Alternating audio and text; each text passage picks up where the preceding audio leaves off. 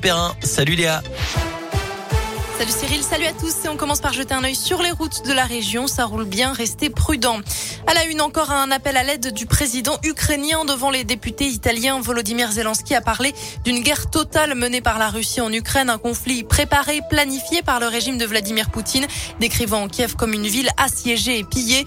Le président ukrainien doit s'exprimer demain après-midi devant les parlementaires français, alors que les bombardements se poursuivent, notamment à Kharkiv et Mariupol. Une trentaine d'enfants malades sont arrivés hier à Paris. Ils sont atteints de cancer ou de leucémie. Ils vont être soignés dans plusieurs hôpitaux en France, notamment en Auvergne-Rhône-Alpes à Clermont-Ferrand. La France a-t-elle levé trop vite les restrictions sanitaires? C'est en tout cas ce que redoute l'Organisation mondiale de la santé qui pointe également d'autres pays comme l'Italie et le Royaume-Uni. Eux aussi se retrouvent confrontés à une hausse des contaminations de Covid-19 ces dernières semaines.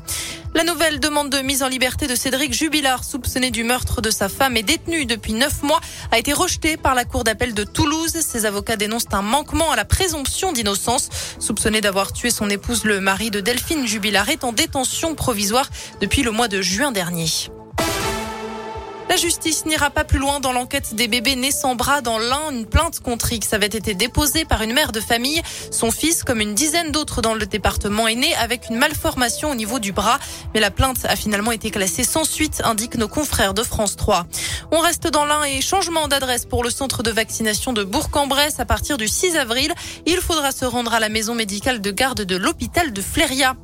Et puis ce rassemblement à Saint-Étienne dans la Loire, mobilisation pour l'accueil de tous les exilés. Le collectif pour que personne ne dorme à la rue appelle à se réunir à 18h sur la place Jean Jaurès.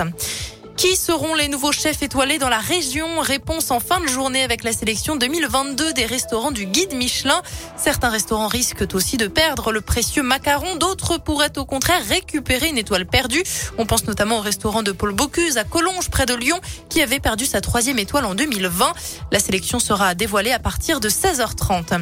Un mot de basket, on a appris l'arrivée du joueur et champion de NBA Norris Cole à la JL Bourg en tant que joker médical.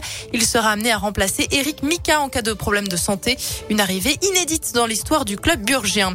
Et puis la GL qui affronte Ulm ce soir, c'est à suivre à partir de 20h en Eurocoupe. Avis aux fans de Renault, enfin, le chanteur de 69 ans annonce la sortie d'un nouvel album intitulé Metec. Il comprendra 13 reprises de chansons emblématiques du répertoire français. Ce sera son 18e album studio, trois ans après le dernier, sorti prévu le 6 mai et un premier single le 31 mars prochain. Une reprise de Si tu me payes un verre de Serge Reggiani. La météo pour finir, du soleil cet après-midi et des températures qui vont de 12 à 15 degrés dans la région.